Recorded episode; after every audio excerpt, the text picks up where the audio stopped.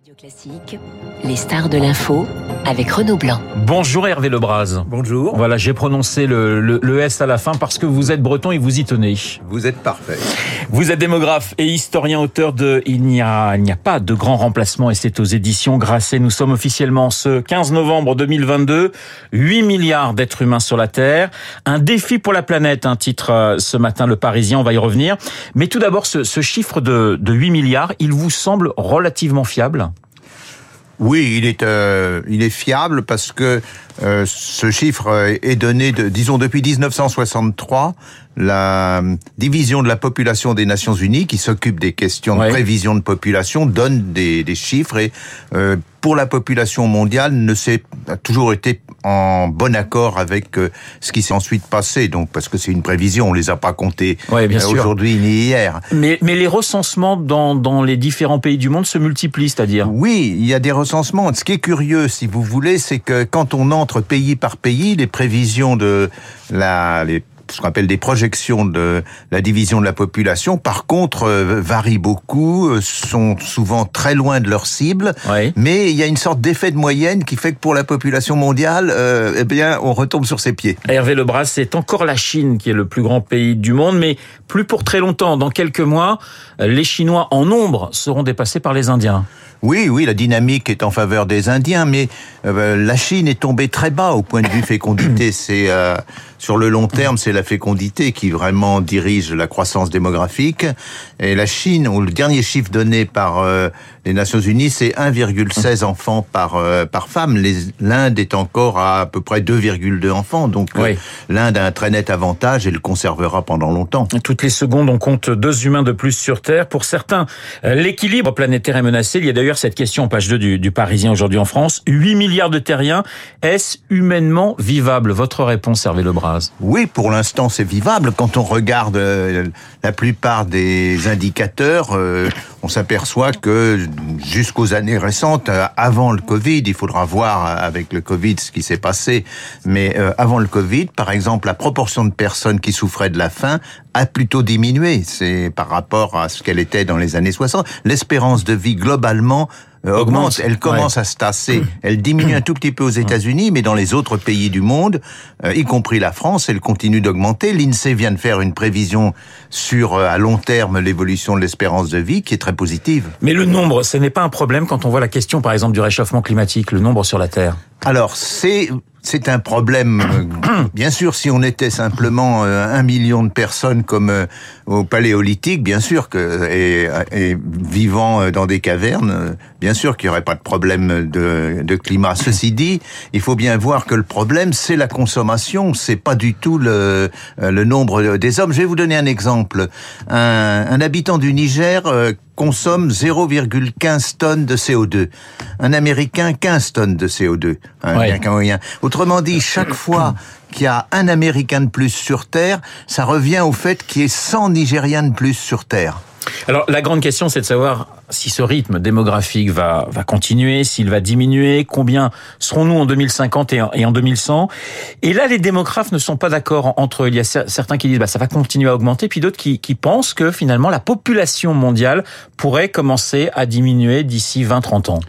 Non, en fait, tout le monde est d'accord, mais euh, il y a une petite nuance sur le moment où euh, la population mondiale commencerait à diminuer. Mais là, il y a un accord général. Disons, les deux grandes in- institutions qui font des projections de population, donc la division de population dont, des Nations Unies dont j'ai parlé, Ouais. et l'IASA, qui avec euh, l'Union européenne fait une prévision à Vienne, pense que euh, la croissance s'arrêtera. Les Nations Unies pensent que ça sera en 2085 et l'IASA de Vienne pense que ce sera plutôt vers 2065. Donc, euh, mais tout le monde est d'accord sur le fait que euh, arrivé en 2100, la population aura déjà continué à baisser depuis quelque temps. Mais ça signifie qu'en 2100, on sera quoi? 10 milliards?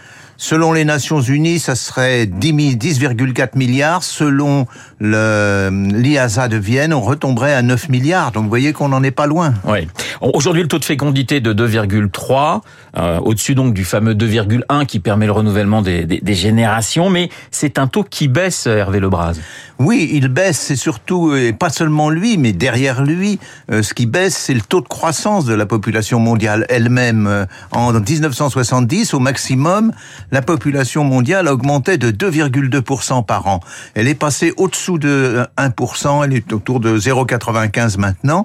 Donc, euh, le, quand on prolonge la courbe, on tombe sur ce que je vous ai dit, c'est-à-dire autour entre 1900, entre 2060, disons entre 2070 et 2090, euh, ça va s'arrêter. On voit des continents qui explosent véritablement. Je pense à l'Afrique. Alors même ça, et il faut il faut nuancer parce que ce qui explose, si on, les dernières les derniers restes de l'explosion, euh, c'est ce qui est l'Afrique entre les deux tropiques, c'est-à-dire que c'est l'Afrique à partir du Sahel et puis jusqu'au jusqu'aux. Mais par exemple en Afrique du Sud, on est à 2,3 enfants par femme. Dans le Maghreb, on est aussi de ces eaux-là. La, Tunisie a sans doute maintenant un taux de fécondité inférieur à celui de la France. Donc c'est vraiment une assez petite partie du monde qui est euh, encore euh, sous le régime de cette fameuse explosion. On est encore dans une opposition euh, nord-sud en ce qui concerne la démographie, en ce qui concerne le vieillissement de la population, ou c'est plus subtil que ça, Hervé Lebras? On est sur du nord-sud pour le vieillissement, parce que comme la baisse de la fécondité, la croissance est rapide dans un certain nombre de pays, euh, il y a encore assez peu de personnes euh, âgées. Donc, mais euh, en termes de fécondité, on n'est plus du tout sur du nord-sud. Je vais vous donner un exemple absolument caricatural.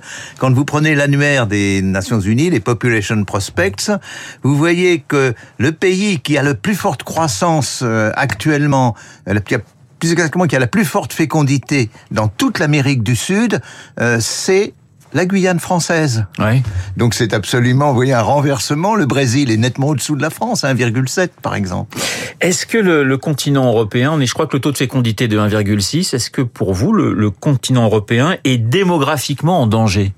Non, il n'est pas en danger parce que euh, la, la, popu la, population européenne est un peu près stabilisée et puis il faut pas oublier qu'il y a un apport euh, migratoire qui euh, jusqu'ici compense en fait, qui n'est pas énorme, mais qui compense la, la fécondité inférieure à, à, deux enfants par femme. La situation en France, on était un petit peu les, les champions d'Europe de la, de la fécondité pendant, pendant des années. On est en train de perdre ce titre, si je puis dire. Oui, non, on ne le perd pas. On est maintenant à, presque à égalité avec certains pays comme euh, la, Suède ou bien un peu moins maintenant, mais l'Irlande. Euh, mais on est, disons, dans l'Angleterre aussi est à peu près à notre niveau. On est dans le peloton de tête, mais il faut bien voir que vraisemblablement on est sur une pente de baisse de la fécondité assez lente, mais qui, je pense, nous amènera pas loin des autres pays euh, européens. Hervé Lebras, je rappelle que vous êtes démographe et historien. Quand vous voyez ces mouvements en France, mais pas seulement hein, dans, dans, dans, plusieurs pays d'Europe, dans les pays riches, ce mouvement finalement de jeunes qui disent nous on veut pas avoir d'enfants parce que euh, parce que le monde est, est, est trop anxiogène. Qu'est-ce que qu'est-ce que vous répondez?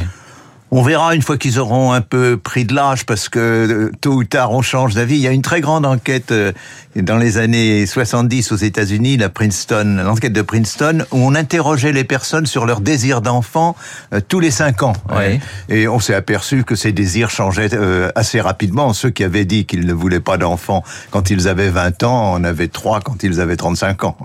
Donc si je vous résume, et ça sera ma dernière question, finalement, le nombre est pas vraiment un problème pour vous, c'est plutôt le partage en quelque sorte. Oui, absolument. Et, et le partage, c'est pas simplement la question du climat, c'est aussi la question de la nourriture. Je vous ai rappelé qu'il y avait encore beaucoup de personnes en, dans le monde qui souffrent de, de, la faim. Donc il y a un partage qui est très compliqué pour le, et je pense que c'est pour la nourriture et par derrière aussi pour l'eau que le partage sera le plus compliqué à opérer. Merci beaucoup Hervé Lebras d'avoir euh, répondu à mes questions. Démographe, historien, auteur de Il n'y a pas de grand remplacement aux éditions Grasset. Je vous souhaite une excellente journée ce mardi 15 novembre.